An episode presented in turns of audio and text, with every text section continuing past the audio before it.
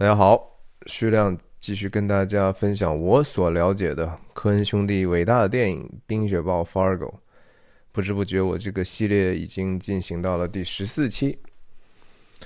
我之前主场解读的，从第十一第一期到第十一期，我们看到的几乎全部都是人性的幽暗。那些角色，不管大大小小。要么是残忍，要么诡诈，要么贪婪，要么懒惰，要么盲目，都是因为道德堕落所表现出的行为上的愚蠢。然后到了第十二期和十三期的时候，女主角在影片进行到三分之一处的时候，突然以一个很平凡但是很温暖的形象出现了。我们在她身上看到。仁爱、喜乐、和平、忍耐、恩慈、良善、信实、温柔、节制，这九种我们基督徒常提到的果子的品质。可是好景不长啊，两场所谓正能量戏结束之后，又要开始人性的幽暗了。但这一场戏，我今天跟大家要分享的是。两个场景吧，一个场景是 Jerry 和他的老丈人韦德在谈这个赎金的事情，Stan 在旁边也陪谈。那第二个场景是 Jerry 回到家和自己的儿子 Scotty 的一个对话。好，我们就进入今天的拉片。上一次我们讲到。Margie 和他的同事楼警官勘察现场，基本上得到了事情的部分的真相，然后还还在驶向远方的过程中，我们就听到了韦德非常急躁、焦躁的声音啊！这个声音本身就把我们从一个。本来挺好的感觉当中，又拉回到一个紧张不安当中了。Of course, I know is you got a problem. You call professional, professional. 我觉得他一定是演员，肯定不是这样的嗓子哈，他一定是压着嗓子演的。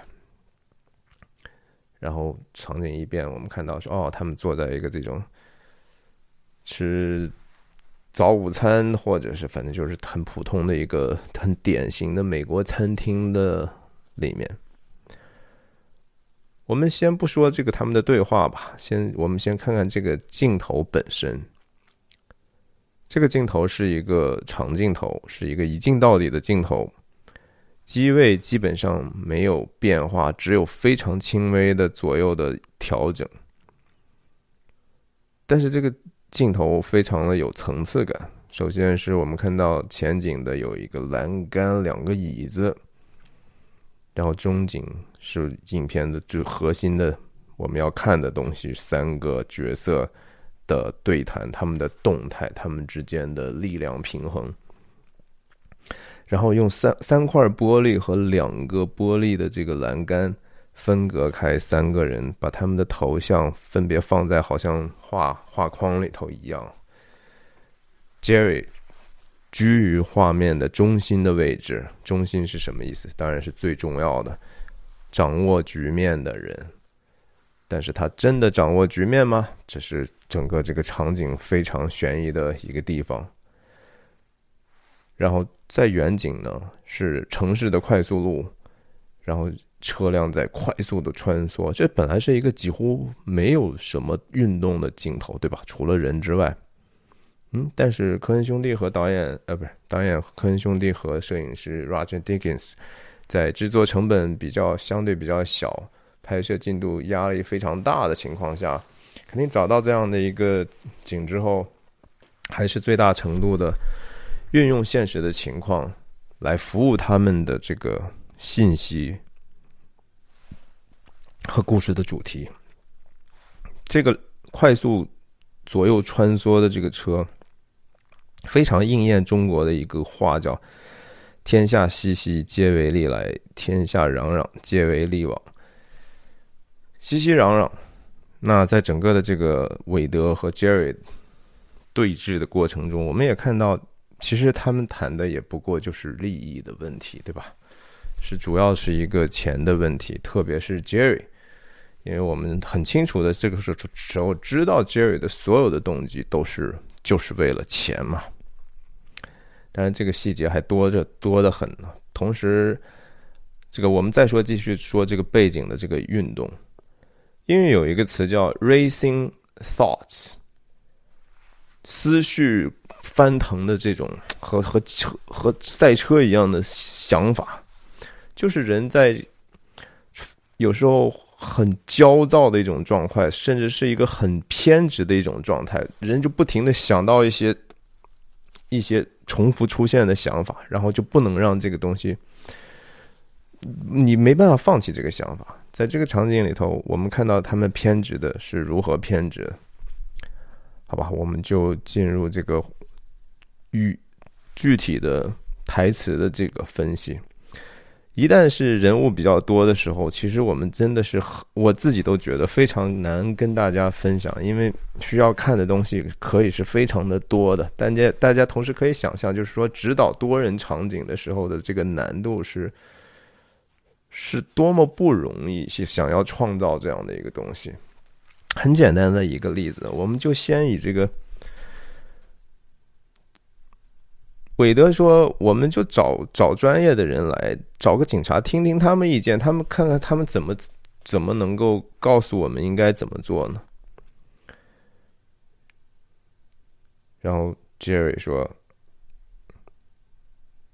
他们说不能叫警察。”我请大家在这个地方特别注意这个这个场景。这个场景其实可以能够分成基本上两个部分。第一个部分是说 Jerry 和韦德之间的针锋相对。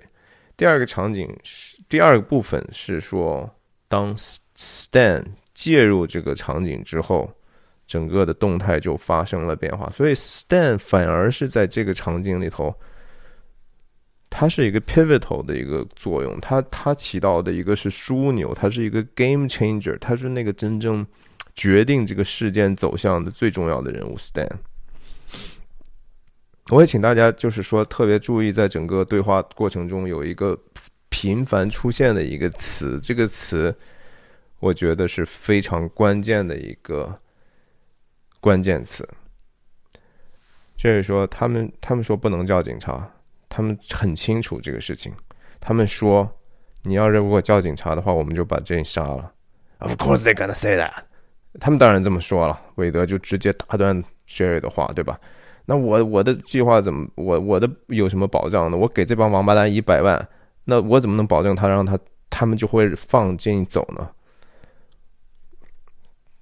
？Jerry 这时候说：“那他们还没说完，韦德就继续说：一百万很大的一笔钱啊，这他妈很大一笔钱呢。是，但是。”这这当然就是还是一个重复的 pattern，就是韦德从来没有给予 Jerry 有任何的尊重，即使在这样的一个事情上，即使这个事情关系到明明确实是 Jerry 的太太，对吧？但是他不会听他的，就是这这这个事情上，他也不不不能够有对他有任何的尊重。然后我们看一个细节啊，在这儿。他不是，Of course they gonna say that。当然他们说会这么说了。然后 Stan 的表情，大家看 Stan 的表情，Stan 被惊吓到了哈。他被韦德提高声音说话，很奇怪吗？不奇怪吧？我们可以想象他这样的一个角色，经常他是一个 bully 型的人，他这样说话。让 Stan 觉得不可思议的是，说我们来这儿不是为了解决问题的吗？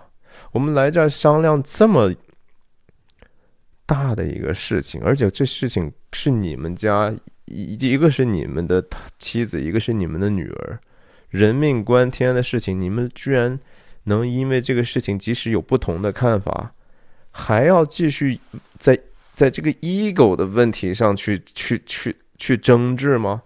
你韦德，你你就不能好好说话吗？对吧？Stan 作为常年跟着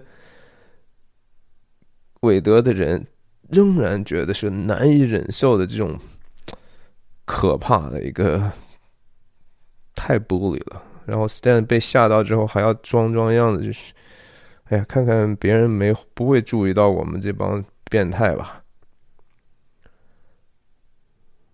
然后真的每一个人的表演都非常非常的精彩啊！我们看看这个 Jerry 的这个表演，他坐在这个中心，他看起来好像是执牛耳者，对吧？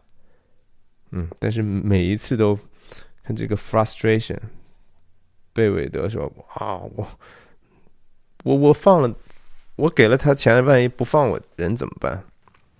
这个话其实透露的。他紧跟着这句话透露的，他这个韦德的小啊，韦德是一个看起来好像挺成功的一个商人，但是他同时不是一个最好的商人。我为什么要这么说呢？这也当然有一点点延伸的话题。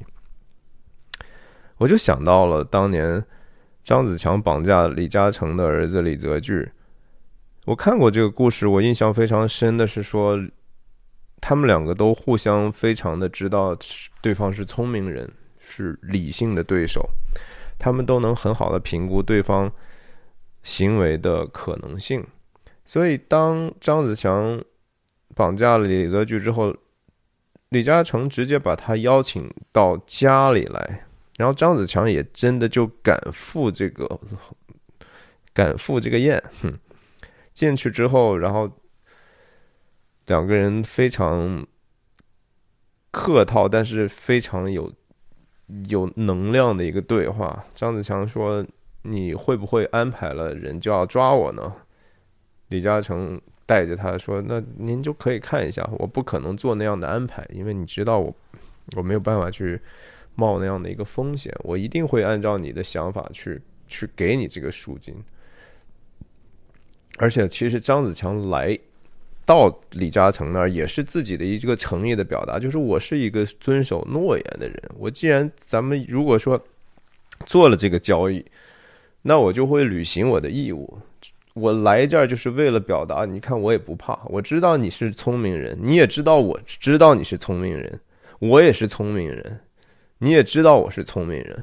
所以种种计算之后，这是一个理性的交易。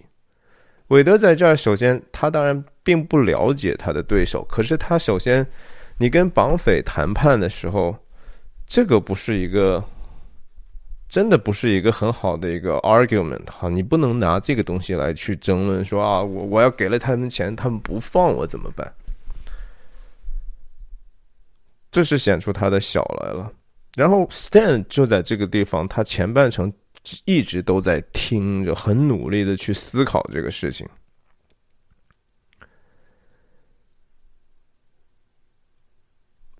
Jerry 很努力的，就是说：“哇，他们，你给了他们他们想要的，他们为什么不会让他走呢？对吧？没有道理呀！你你这一次一定要听我的，韦德。”他这句话的潜台词，其实也会提醒大家。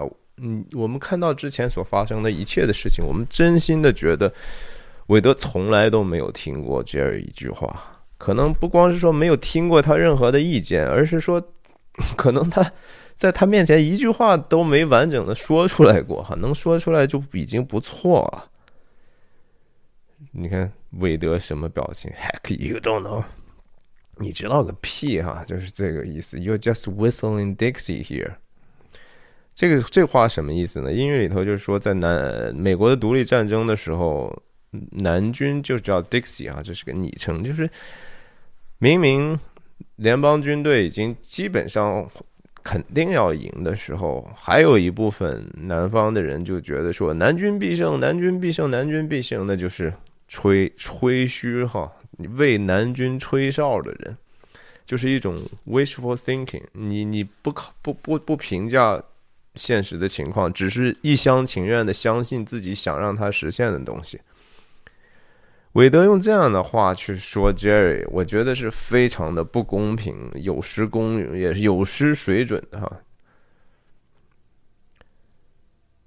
然后他还在继续他的那个方向，你看这个车就是左边和就是往左左边走，右边的就是往右走的就始终往右走，他们就是一个不停对对撞，没有人去考虑一下说对方的这个理性是不是合理的问题。我就是我就觉得就应该找个警察让他，然后不行不行，就是一个 deadlock 啊，这个对话其实没有太大的，没有真正的推动任何的剧情往前走。科恩兄弟就是用这样的一个很具体的人的这种。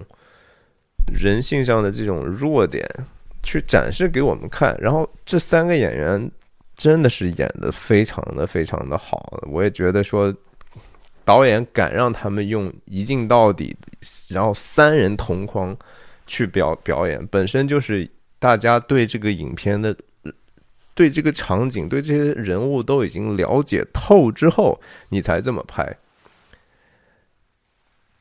这么拍是最难的，我觉得从从导演和表演的角度上来讲，对吧？你要说啊，你我们就分开一个单人镜头，然后再剪吧，就不可能比这个更好看。真的，这个是嗯，大家有兴趣的话，大家可以自己去看一下每一个人单独的镜头。就是我我我我是因为对这个东西感兴趣，所以我我看的时候怎么看呢？我就是说，哦，OK。我会整整场景，我就看一个人，然后我再倒回去看，我再倒回去看另外一个人，对吧？他从前到后，他是在什么样的点上去做做一个什么样的反应，都是准确的。在这个里头，就是而且不光是准确，而且是耐人寻味，而且非常的过瘾。这是这场戏，我真的觉得说这场戏这种戏是非常非常难讲解的，就在于说它它发生了太多的事情哈。OK，我们就择重而而说吧，就是 This is final, that's final, this is my deal here, Wade。这这个 Jerry 的这句话是一个非常重要的一个表达，就是啊，我都听你一辈子了哈，我被你弄的什么东西都得听你的，但是这个 That's final，我说了算，我我这就是最后我的决定了，这是我的 deal 哈，这是我的买卖。他不把这个事情讲到这儿的时候，他已经是很 personal 了。就是因为这个绑架案的事情，我有很多过去不不跟你所有的这个不好的回忆都升腾起来了哈。我过去全都忍让了你了，你今天还要让我听你的吗？门儿都没有哈。That's final. That's my deal here. Wait，这个就已经从剧作上来讲，这个话说出来。已经到达了一个高潮了哈！你再再让韦德和杰瑞再去发生任何冲突，已经没有意义了。再不能比这个更真相透露的更多了，因为这个话不只是讲的是这个场景的绑架案的这个事情，而是透露的两个人的一种。杰瑞试图翻转他被他永远控制的这样的一个挑战，这是一个权力上的一个挑战，谁说了算的问题，这是个政治问题了，已经是。然后在这个时候，剧本就很精确的要要开始变掉了。我我刚才讲的这个场景的第二部分要开始了。Stand 的关键性作用，他是整场真正的特别关键的一个人物。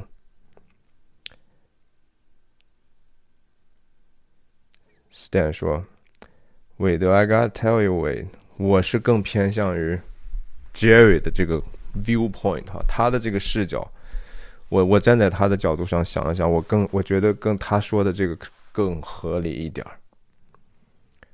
你这个地方，当然我们要看的就是。”杰瑞的表情啊，这是我老婆，我说了算。你看他他那个眼神他还要瞟一眼韦德，到底是因为你挑战者嘛？你还是心虚，而且你在撒谎。你前面说的话基本上大部分都还是自己编的哈。什么叫他们说不让警察来找？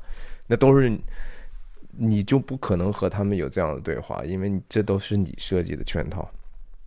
看看看一下，Jerry 也没有想到，在这个时候，Stan 出来说：“哇，说我我觉得说，Jerry 说的有道理。哇，这 Jerry 真的是喜出望外的看一下，然后赶快看韦德是吧？你看看，我俩现在二对一啊，对不对？Stan 的理性，我们得保护保护你女儿啊，对吧？然后这些人，我们我们没牌打呀。你在这个游戏里，你要打牌，你总得有有牌才能叫牌嘛。你没没没没东西啊，对吧？你你只能是这样，这是绑架的一个基本的逻辑。绑架是人类最古老的一个 偏门行业，它的这个游戏规则其实已经，呃，只要人性不变，这个规则就不会变的。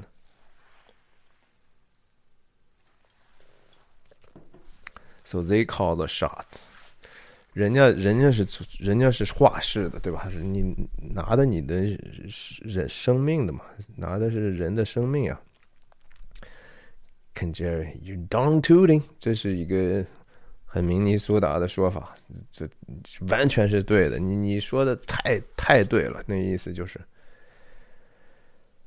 然后你看 Stan 的这个分量哈，我之前在这个办公室里头也说过，他其实是一个其实比较公正的人。我在关于 Jerry 的停车场投资案上，我们就可以看到 Stan 说的话都是非常合情合理的。我觉得，就说我们仔细看这句话，Stan 是一个沟通大师啊，说他是沟通大师，不是不是很夸张。他首先敢于去去去说出来自己的想法，对吧？而且他说的很清楚，不要怕不同意，不不要怕和人不一样。这个是一个，我觉得很多人觉得说啊，你要做人要 be nice 哈，做一个看起来好看起来的好人，但是那个没有用。真正的好不是说只是只是 nice 就好了。啊，你看起来无害，我说过很多次，小白兔没没有害，但是小白兔也没有用，没有对人没有帮助。Stan 是一个真正愿意帮助人的，我们叫我叫这种叫 clarity over agreement，就是宁愿把话说清楚，我们不怕说不同意，但是你关键说得把自己的道理说清楚嘛，对吧？你看他说一句话之后，韦德的表情，韦德必须得回应。我要，嗯嗯嗯，至少杰瑞说说什么话，韦德有什么反应？除了反驳之外，没有任何的反应，对吧？就但是 Stan 一说话，就是啊，嗯，怎么样呢？对吧？你听听你怎么说。然后他他的这个理性一层一层说出来。你看，我们得保护他，我们也没有卡。他这是一个。很有建设性的一个争论，它是从这个价值层面的底层逻辑开始哈，就是说，生命是最重要的，进是最重要的，对吧？然后我们再说战术层面，战术层面是说我们真的没东西可以拿到对拿着对方的东西啊，所以，然后对方是是局势的分析，人家是。你这个掌控者，绑匪是掌控者，对吧？从从价值到战战略到战术，人家一层一层的把这个事情就讲出来了。所以你看，当当讲到这儿的时候，韦德的这个 racing thoughts 就被停下来一点点，他终于可以稍微理性的去想想这个事情了。啊，damn it！就是先抱怨一句，但是至少就说，哎呀，你看我我。连 Stan 都这么说了，那那看来真真他妈的没办法哈！你看这这这 Stan，这也是一种美善的力量，对不对？我我真的觉得说这个影片里头 Stan 是一个非常非常正面的一个角色，虽然他的名字让导演起的说是 Grossman 啊，挺恶心的、挺胖的一个油腻的一个人。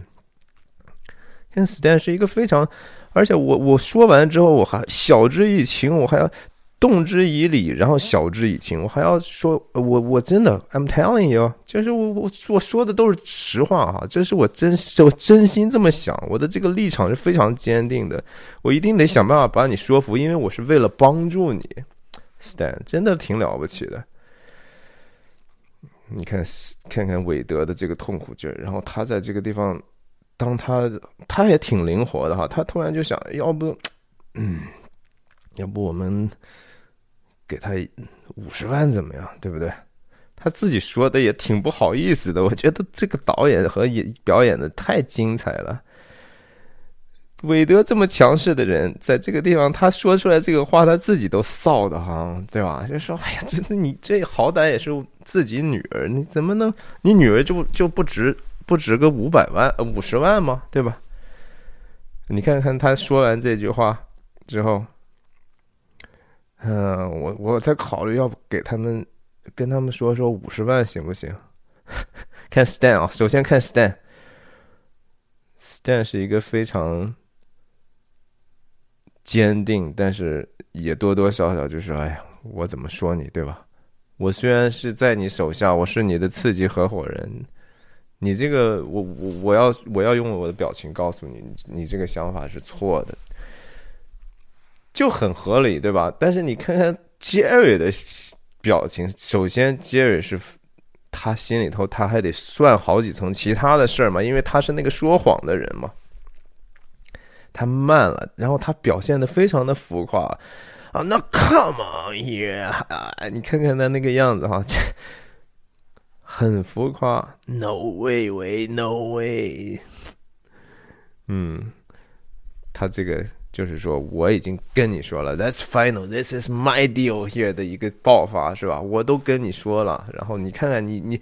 连 Stan 都跟我在一边了，Stan 这次和我一伙的，上一次你们两个和一伙把我摆了一道，是吧？今天终于，你看 Stan 跟我在一边了，我终于要这个事情我要说了算了。然后韦德就在那抠着手指头啊。然后你看他的这个表情的那个肌肉啊，呀，咬的牙真是痛啊，是吧？我我赚点钱容易吗？说这帮王八蛋说一百万就一百万，然后说到这个钱的问题，这挺有意思的。大家觉得说，我们回想一下，再回想一下这个钱金额的这个变化。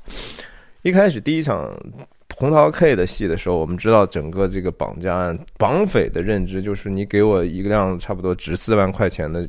价值的车，然后整个绑架，然后搞定之后，你再给我们四万，所以说四万现金加四万的车，然后最后，Jerry Jerry 想要什么？Jerry 是想要一个三十，他骗了一个三十二万的一个贷款，对吧？这个我们已在前面的场景已经讲过了，他他他他。骗贷了，那是三十二万美金，然后他想投资那个项目呢是七十五万美金，然后这一场戏我们通过韦德的那个话 one million dollars，当然这就是肯定是 Jerry 告诉他的嘛。我们再回想起来，这 Jerry 当时半欣喜半半半惊慌的看到自己老婆被绑架之后，练习给韦德打电话那段，对吧？呃，真是。嘿，韦德，我老婆被绑架，他也不知道该怎么说。他不知道，除了不知道怎么说之外，他可能也得再计算一下，我到底要跟韦德要把这个赎金说成多少钱呢？对吧？在这个场景里头，我们终于知道答案了，就是 OK，他说了个一百万。你想，这家伙真的是拆东墙补西墙不说吧？哈，反正就是说那个窟窿是越掏越大。你。为了能够互相掩盖自己的问题，啊，搞到一百万去了，嗯，有意思。你看看，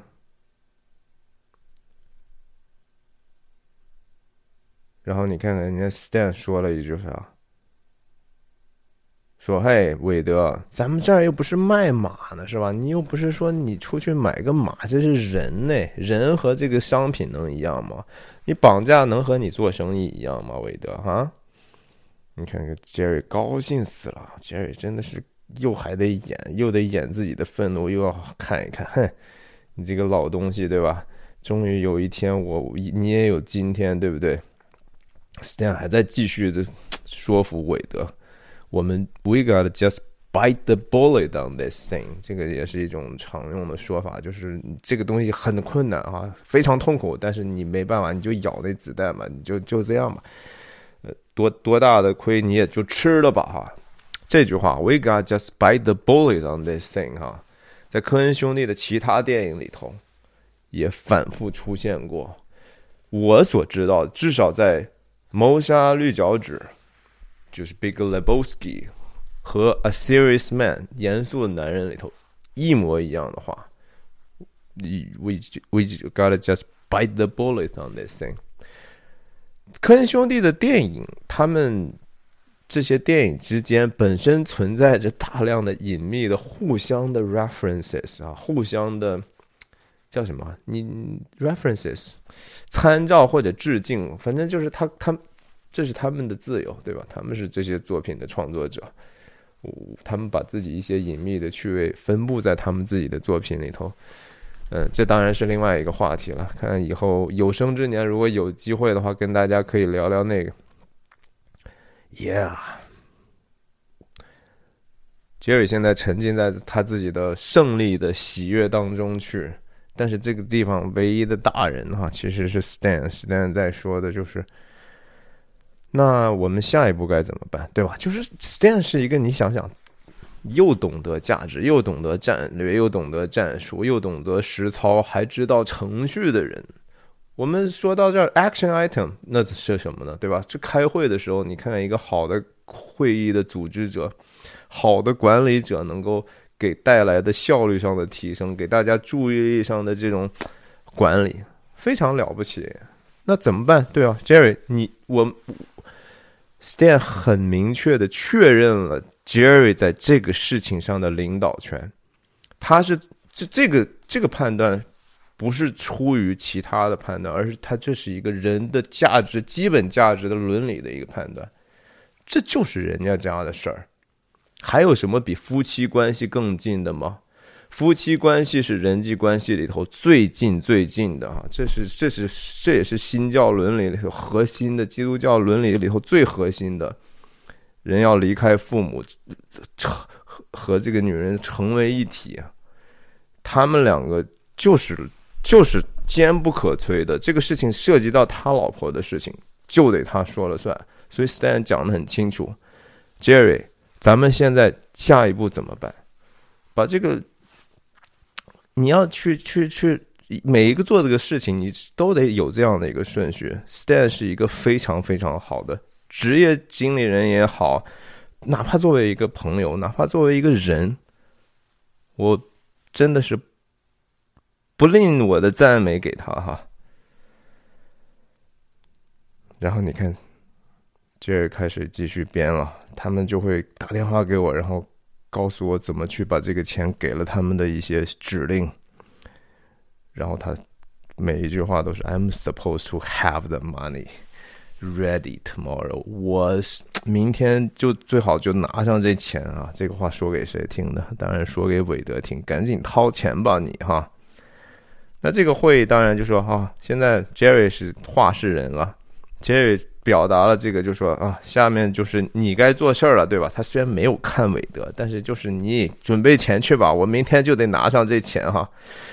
韦德这就说我我交钱也就罢了哈，我今天这个会开的我憋气啊，我今天我还得听我这个窝囊的这个坏女婿说的，而且我还而且我还没道理，对吧？一气之下呢，再一次，damn it。抓上自己的帽子，就就就要走了。会议还没结束呢，对吧？话事人还没有说散会呢，老子不跟你开这个会了。Damn it！也不说我要不要给你准备，还是轻蔑啊，还是就是说，你你说了算，不行啊！这是我怎么能够听你说了算？看看看看这些所有人的表演呀，这这真的是所有的细节都太让人足够你玩味很久的了。而且，这些人所有的人都是戴个戒指，戴个金表。Stan 没有戴戒指，我是发现的，我不知道什么意思，也许是偶然。而且，你我看那个韦德 walk out，他从这个 frame 里头出去的这个这个这个身体姿态，简直和漫画似的哈，就感觉是拱着一个前头的，哼。一种极极端的，我都不想让你看看到我身边身体的这一面啊！这这样的就出去了，我实在是太有意思了。然后我们看这两个剩下两个人的表情，嗯，啊，接着摇摇摇头，Stan 也是很无奈，然后韦德走的时候还把一个桌上叉子掉在地上，梆当当。啊，然后突然之间呢，我们就接了一个你想也想不到的镜头哈。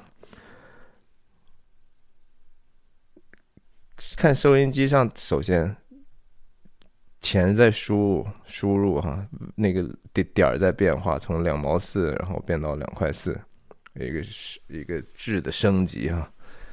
感觉 Jerry，哎，他把这个自己能得到的好处往上又提了一层，不是吗？呀，同时呢，这样的一个女收银员的角色。实在是科恩兄弟才可能会有的一个设计。上来首先说了个啥？How was everything today？哈，今天一切都好吗？就非常的，你感觉一下就出出进入了另外一个世界啊！也就是说，其实这个世界这也是真的。你不管你身边发生了多大的事情，这个身边你身边可能就五米之外的人。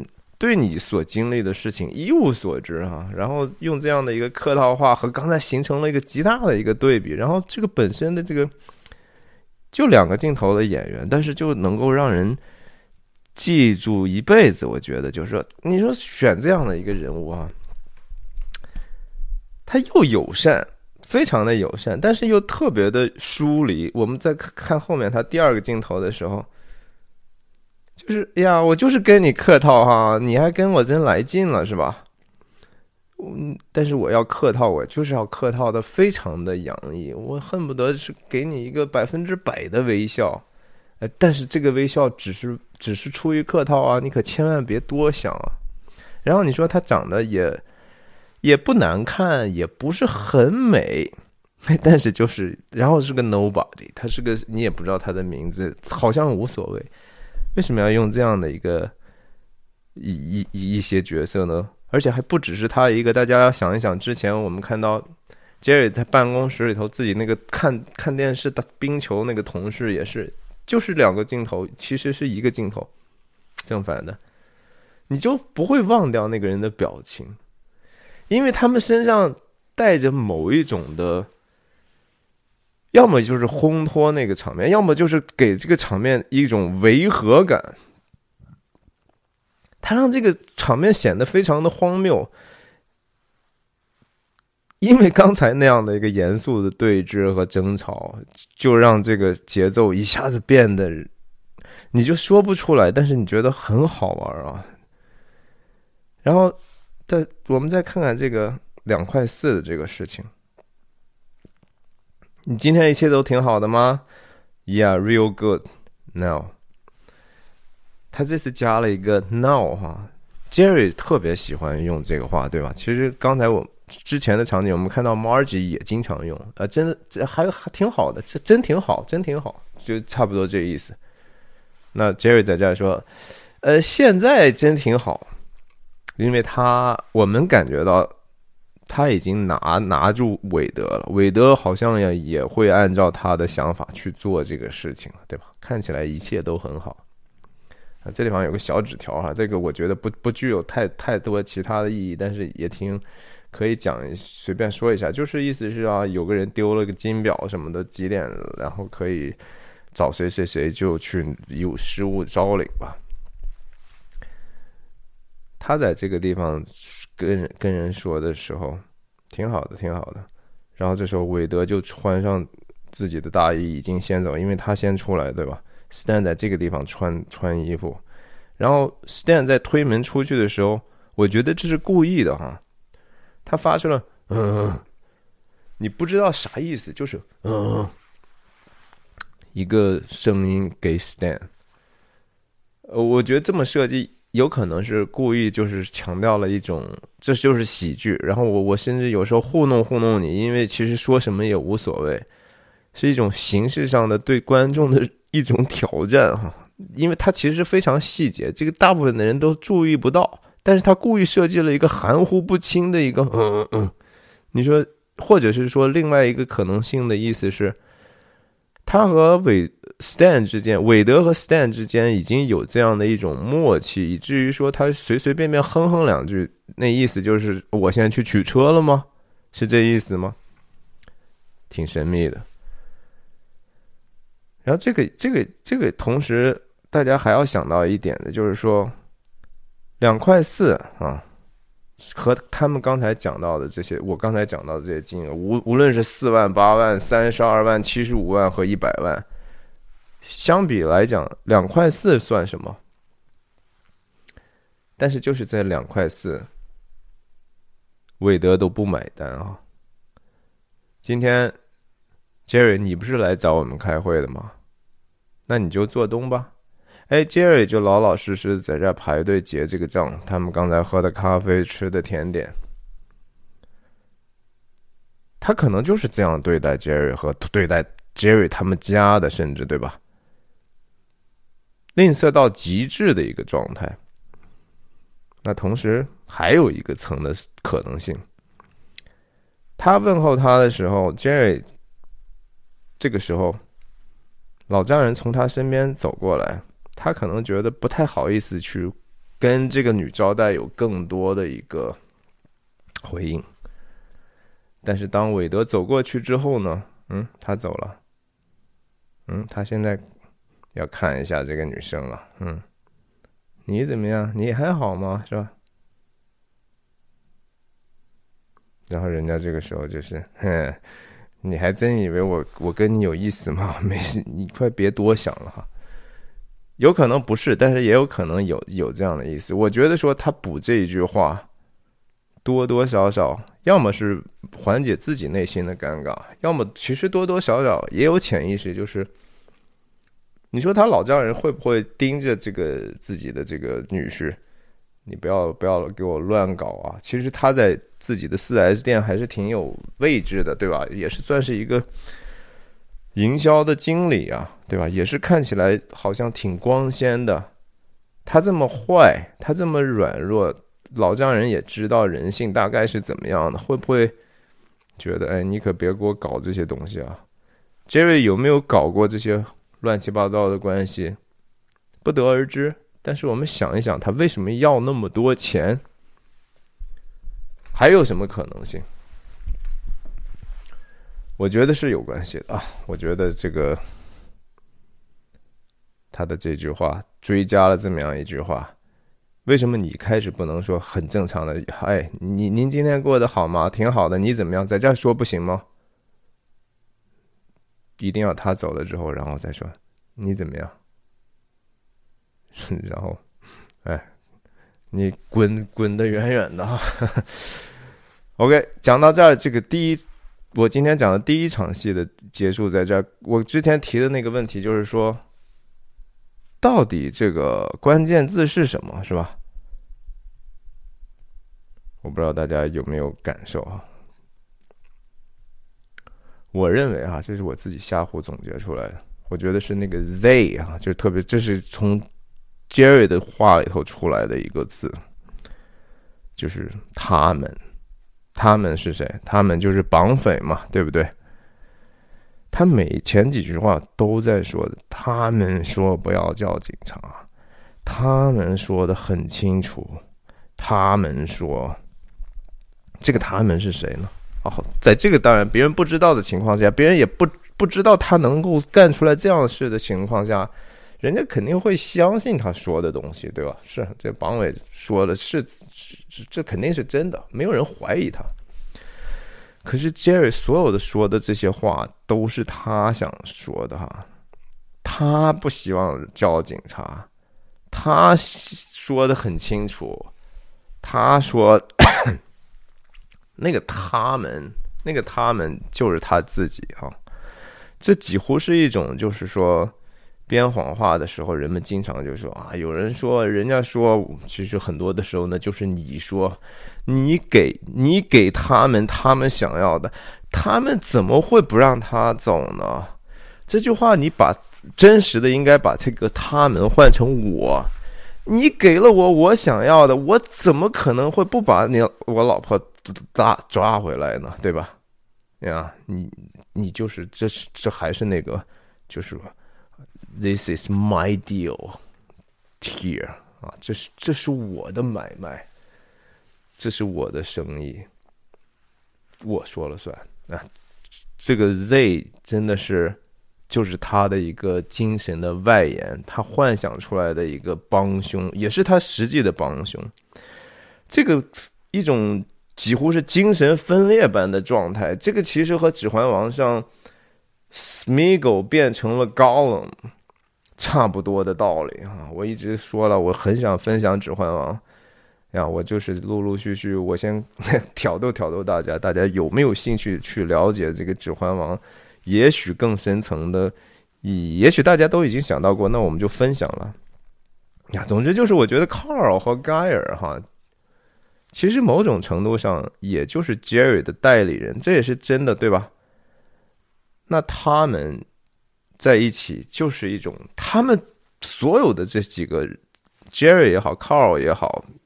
盖尔也好，他们几乎是被一样的一个 spirit，一样的一个灵所控制。他们想要的东西都是一样的坏的。卡尔和盖尔从某种程度上，也就是 Jerry 的心魔呀，所以挺有意思的。我们再看这个画，这个这个刚才这个结束出去之后。Stan 还在很耐心的在想，就是说，那个 Jerry，你也不要着急哈。我们这个事儿刚才虽然韦德从 会议当中拂袖而去，但是你还是这个会议，我尊重你的意见啊。所以我们会把这个钱搞到的，然后不要害怕，不要担心 Jerry 啊。你看，他是一个真正挺有同理心的人，而且他很很尽心的去把这个事情往前再推进。我们说说这个镜头本身，镜头语言本身又是一个滑轨啊，是反向的跟着他们倒退出来的，是跟跟着他们滑，往后运动镜头，然后。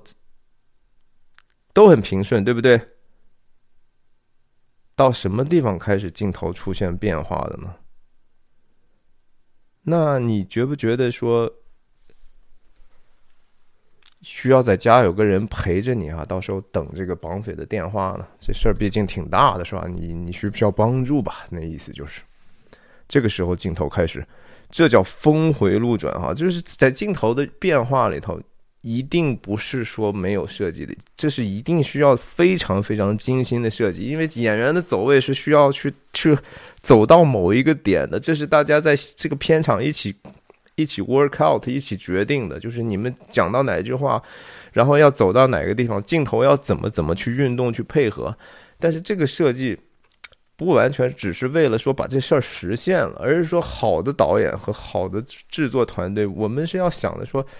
怎么变化才能够把这个故事真正的意思能表达的更更有意思、更更隐晦，然后更有意义呢？这是一个，也是一个很好的一个例子。影片在这儿的时候，就是呀，我都跟你一条心啊，咱们都没有任何没问题的地方。但是峰回路转，一剧情就开始在这个时候反反转了哈。为什么一定要在这个地方开始有这样的一个？剧烈的运动，因为这个时候开始，哎呀，也不完全能够跟你站在一起了哈。我们的共识可能也就到此为止了。为什么呢？影片继续说，他说啊，不用吧，因为因为人人家说了，还是 Z 哈。那个就是他嘛，他心里头的魔鬼哈，他心里头的魔鬼说的，他们说了，这个就只能是跟我来做这个交易哈，这是我我说了算的事儿，他们已经很说的很清楚了，我已经说的很清楚了，其实就是，，Stan 你看镜头在这个突然之间的变化之后，回过头来好像暂时落定了，但实际上。Something 已已经在镜头里头发生了巨大的变化，对不对？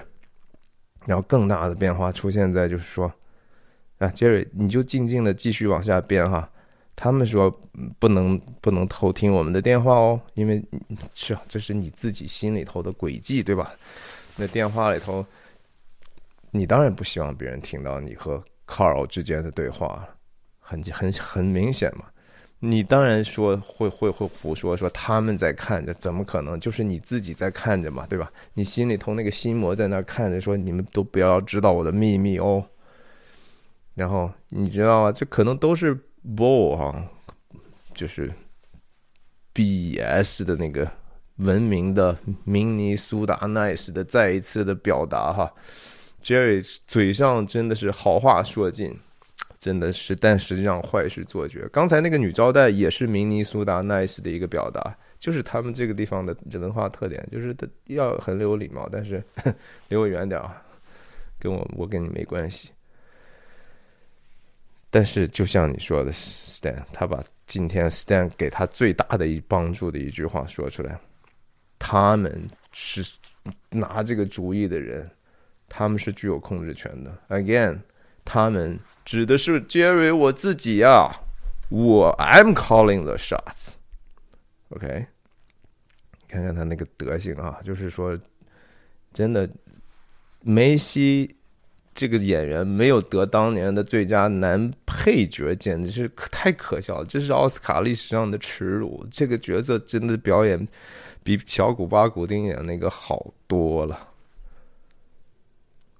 但是，Stan 的一个心里头的巨大的一个担心，你看他真的是为别人着想，他他是一个家庭走家庭取向的一个这样的人。那 Scotty 在家可以吗？他一个人，他他怎么样，对不对？他一发生这么大事儿，你儿子还好吧？杰瑞本来已经觉得说这一切我都混过去，今天真的是完美啊，real good now，还真好。结果，哎呦，我怎么哎呀？问我儿子，我我都没想到我儿子怎么办哈，我我都忘记我儿子哎呀，就是就是哈。因为在他的认知里头，这个老婆被绑架其实和没绑架是一样，他只想的是钱的事儿，对不对？老婆没事儿，他肯定是安全，只要拿的钱，我拿到钱他就回来了嘛。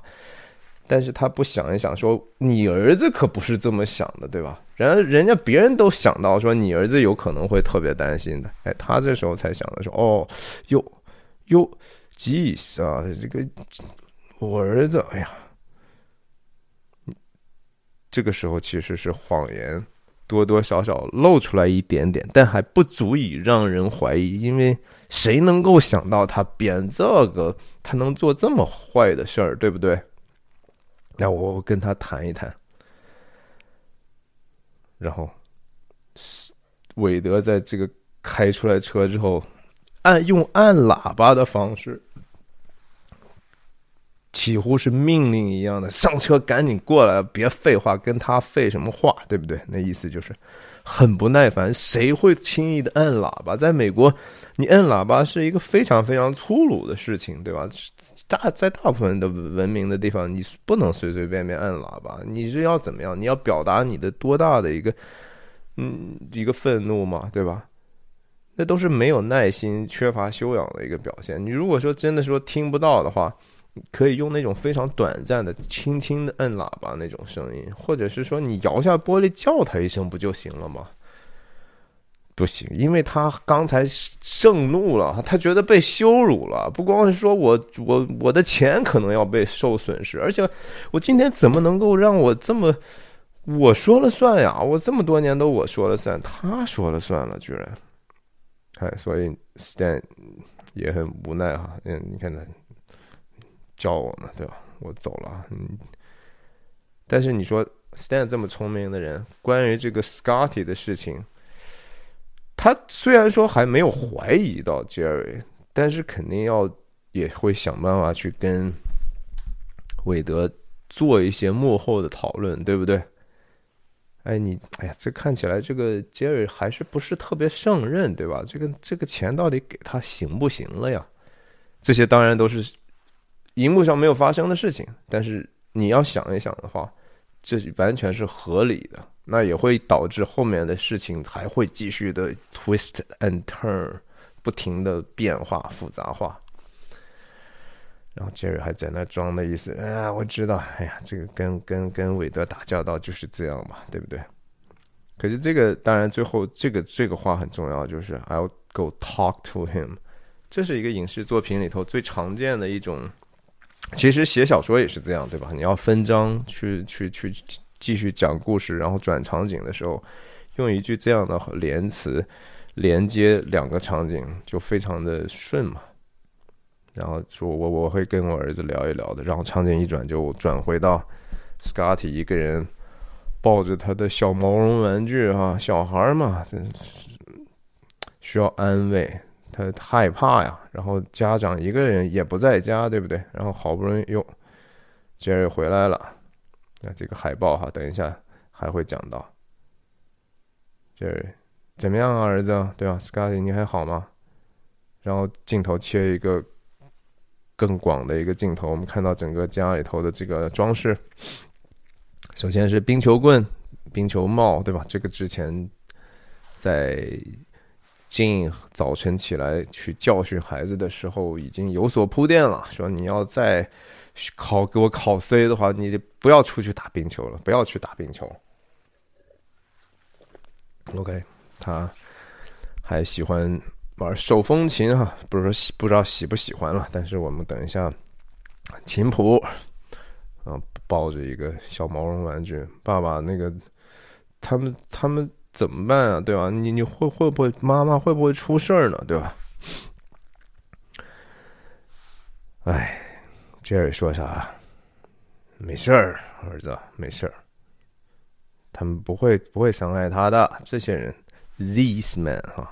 和那个 they 实际上是一样的那个意思，They just want money。他们啊，这个地方的 They again 是他自己，他们就是他，他们在 Jerry 的表述里头就是我，他们就是要钱嘛。那如果什么东西错，万一万一有一些事情搞搞坏了怎么办呀？不会的，一切什么都不会发生的。然后这句话特别耐人寻味，你姥爷和我，我们我们会把这个事情处理好的。你想想，这个真正的他的意思是什么啊？老，这是姥爷和我之间的事儿哈。我们家的其实很多事儿，我为什么要钱哈？为什么要我要想办法成为这个家的真正的家长？不能让让这么一个老东西一直就欺负我哈，他是个小怨怨妇一样的心态。虽然表面上跟孩子讲的是啊，这个我我和我你姥爷我们会配合的哈，我们是一个组一个队伍的，我们会合作把这事儿弄起来。但实际上这个事情是说，他和他姥爷是在争夺的一个过程当中哈，我这事儿一定。没完！我要把我这是我跟他之间的事儿，我们我们我一定会搞定他的哈，意思是。然后这个时候呢，也很巧妙的是，你想，Jerry 的潜台词或者他内心的活动，或者是那个事件的真相，是他和他他和韦德之间的矛盾的时候呢，Scotty 啊，他儿子突然说了一句：“我真的觉得我们应该去找警察，我们应该。”找警察干这个事儿，Scotty 在这个时候和韦德要组队了，你知道吗？是不是？韦德就是要这样要求的，Scotty 也是说，呀，我他是同意他姥爷的那个做法的。他儿子这么担心，这么可怜，小小小这么小的年龄抱的小毛绒玩具，他不需要安慰吗？但是你看。杰瑞进来的时候，站在门口，一句一步也没有往里头头再走。他有没有头让你是他爸呀？你不会用自己的肢体语言吗？你不会抱抱他吗？你不会拍拍他的肩膀吗？你就站在门口哈，好像是一个没事的外人似的。你保持这么大的距离感干什么呢？你心里头真的爱你儿子吗？对不对？还是你心里头有愧？你有鬼鬼到就是说你都没办法表达一个正常的对儿子的爱了吗？可是哈，当我刚才讲到说，他儿子说啊，我觉得我们真的应该找警察的时候，你看这表情啊，哎不不行不行不行，没有人可以知道这个事情啊。往前走了一步，哈，你觉得这个走的一步是这个时刻是是偶然的吗？全都是计算好的，哈，这是这就是做电影，这就是导演，这就是这就是高超的 filmmaking。哇塞，你你小你怎么这个时候跟你姥爷坐在坐在一起？你以为这个事情是啥呢？对吧？他还是没有过去安慰他儿子，对不对？但是他要走上来一步，是为了争夺自己的权利的范围，他要为自己的这个目的服务。我们就是得玩球了哈，我们得跟他们玩把戏，我们得跟他们玩狠的了。他甚至真的很无耻啊！这个人无耻到就说拿这个时候拿出来 stand 去去为自己做辩护。当然，你也从某种程度上你可以看出来，stand 这个人在他们家中的威信多高哈。他们家里头出现矛盾的时候，Stan 站在哪边，哪边就会赢。他跟他儿子说：“你问问 Stan，他会跟你说一样的事情。意思是，你不要站队你姥爷啊，你站队我啊。”然后他儿子，但是但是那个怎么办呢？然后他他他就是啊，你不用担心。That's the deal here. 这是又又一次，他内心又不小心说实话了。这是这是那个买卖啊，对吗？这个买卖的本质就是这样的。他把这个事情根本就不当成是一个他自己的小买卖，他的如意算盘，他觉得自己的如意算盘快要成功了，然后他又往回退了。但是实际上，他又补了几句话。如果 Lorraine 或者 Sylvia 就一些他的亲友，无所谓什么名字，如果他们打电话来的话，因为这肯妈妈嘛，还记得那个小公主电话吗？对吧？他妈妈是要天天这么无聊的生活，老公这个德行，没有点姐妹花的友谊能过吗？这生活，对吧？呀，有人打电话给妈妈，肯定会有。那你要接你说什么？妈妈去了佛罗里达了，和 Pearl 和 Marty 啊，这些名字都挺搞笑。他就随口就这么胡说八道，他就不考虑说这个东西胡说八道之后，你得需要多大的功夫去把这些东西再 clean up 啊？你就你以后你得做多少事情啊？一个谎言引出来十个谎言，而且这个地方我觉得最重要的信息是说。他在教自己的孩子撒谎，哈，这是非常非常非常糟糕的事情，而且这个其实是他过来敲门跟 Scotty 谈话的主要的目的。你大家要仔细分析一下，他哪里是说真正 Stan 说的那个啊，Scotty 怎么样？他有没有说任何其实安慰他孩子的话？没有，他就是为自己在那儿强辩，他就是为自己争夺，就说你要儿子，你要站在我这边，你不能破坏了我的这个大计，对吧？你，因为我这个叫什么？我这个，呀，中国的那句话我突然之间忘，呃，在我在下一盘很大的棋，对不对？儿子，你你。他过来真的就是就是为了教他儿子说这句坏话，能够隐隐隐瞒他们他的自己的这个这个这个诡计。哎呀，但是这个教孩子说谎，而且是他的目的。大家想一想，这个东西邪恶到什么程度了哈？我就特别想起来，就说保罗新约里头的圣经的新约里头，保罗在罗马书上写的一段话。他们虽知道神判定行这样的人是当死的，然而他们不但自己去行，还喜欢别人去行。这就是杰瑞在这做的就是这样的事情。他不但自己是谎话连篇，而且他要教会自己的儿子谎话连篇。你不应该在这个事情上把你的儿子扯进来，对不对？你你家的电话线都被绑匪们都剪掉了，你实在不行，你不要脸，你臭不要脸，你自己臭不要脸，你自己把自己家电话其他电话也剪了。你或者就说儿子，你不要接电话都行啊，但是他教他撒谎，你妈去了佛罗里达了，而且是跟着 Pearl 和 Marty，还需要加这样的一个细节。人有时候撒谎的时候会自己加入很多生动的细节，为了让自己的故事显得更真实，对不对？是不是这样的？但是人真相就是其实是隐藏不住的，真的。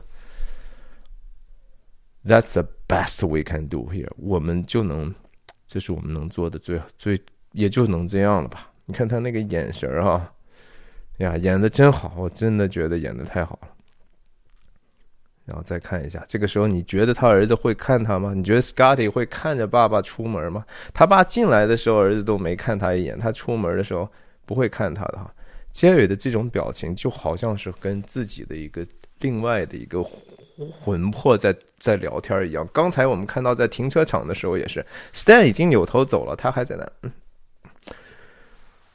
这就是撒谎成性的人的一种一种习惯，就是他有人没人，其实他都不自在。他因为他没有办法面对自己的真相，他不光是在别人面前很 awkward，他自己自己相处的时候他也是痛苦的。所以不要撒谎，真的就是。真真理让你得自由，就是这个意思吧？我觉得。然后最后一合门，还是之前的那个海报哈，Accordion King，这是巴伐利亚风格的哈，就是那个地方的人比较爱拉手风琴。其实巴伐利亚德德国的那些地方是有这样，瑞士有这样的传统嘛？草地啊，拉个手风琴。但是同时，明尼苏达的这这些很多地方的移民也都是北欧也好，或者是德意的。这些移民比较多，所以有这样的一个传统也不奇怪。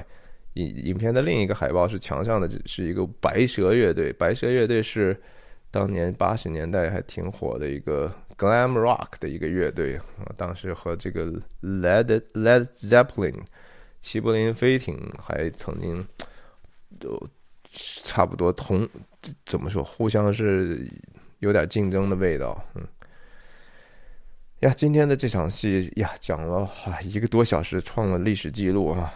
呀，但是这这真的是越讲，其实好这个信息还是讲不完，我还是觉得有太多的东西可以挖掘。今天就讲到这里，谢谢大家的收看，再见。